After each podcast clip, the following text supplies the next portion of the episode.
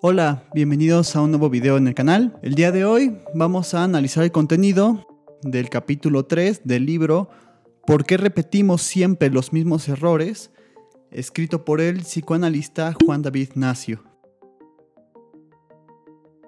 El capítulo 3 se llama Definición General de la Repetición y comienza diciéndonos que la repetición no es un fenómeno exclusivo del psicoanálisis, es ante todo un movimiento universal, tanto biológico como psíquico, social y hasta cósmico. Nuestro cuerpo, por ejemplo, repite ciertos procesos y es gracias a ello que se consolida en tanto tal. Pero, en lo que concierne al psicoanálisis, la repetición es una secuencia en donde pasan dos ocurrencias. En la primera ocurrencia, un objeto aparece y desaparece, y en la segunda ocurrencia, el objeto reaparece. Cada vez lo hace de una manera distinta, pero podemos seguir reconociéndolo como el mismo objeto. Esto significa que la repetición es siempre una repetición de lo mismo, pero eso mismo nunca es idéntico a sí mismo. Esto es lo que Nacio define como la primera ley de la repetición, la ley de lo mismo y lo diferente.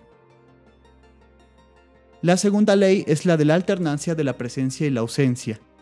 Como podemos ver en lo anteriormente dicho, entre la primera ocurrencia y la segunda hay una ausencia. El objeto desaparece. Entonces tenemos dos presencias y una ausencia de por medio.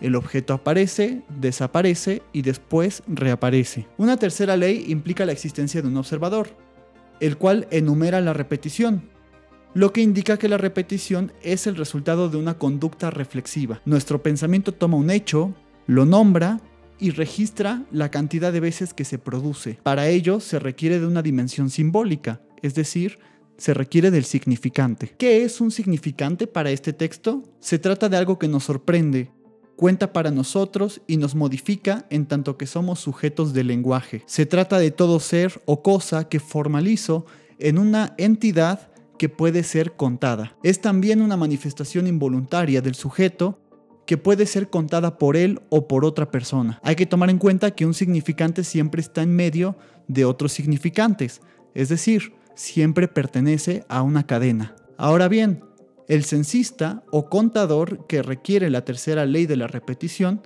es ignorante de esa repetición que lo atraviesa. En este sentido, adoptamos dos posiciones frente a la repetición. O nos ponemos como externos a la serie repetitiva que enumeramos, permaneciendo conscientes, o somos el juguete de la repetición de un mismo acontecimiento, sea feliz o desdichado. La finalidad de un análisis es que se produzca lo que Nacio define como una reviviscencia terapéutica, es decir, que sea el paciente quien revive el trauma, pero también quien se ve a sí mismo haciéndolo. Para Lacan, esto configura el deseo, la vida y el destino de los pacientes. Como sabemos los psicoanalistas, el símbolo no es constituido por el hombre, sino que el hombre es constituido por el símbolo. En conclusión, vemos que si bien la repetición no es un fenómeno exclusivo del psicoanálisis, sí tiene un sentido diferente. En ella encontramos dos momentos.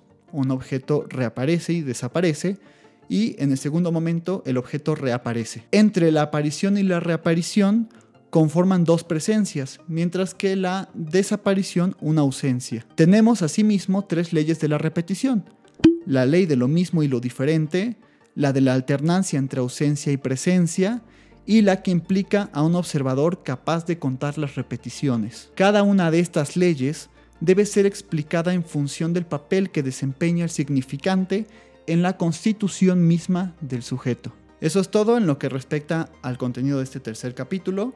Seguiré subiendo videos sobre los demás.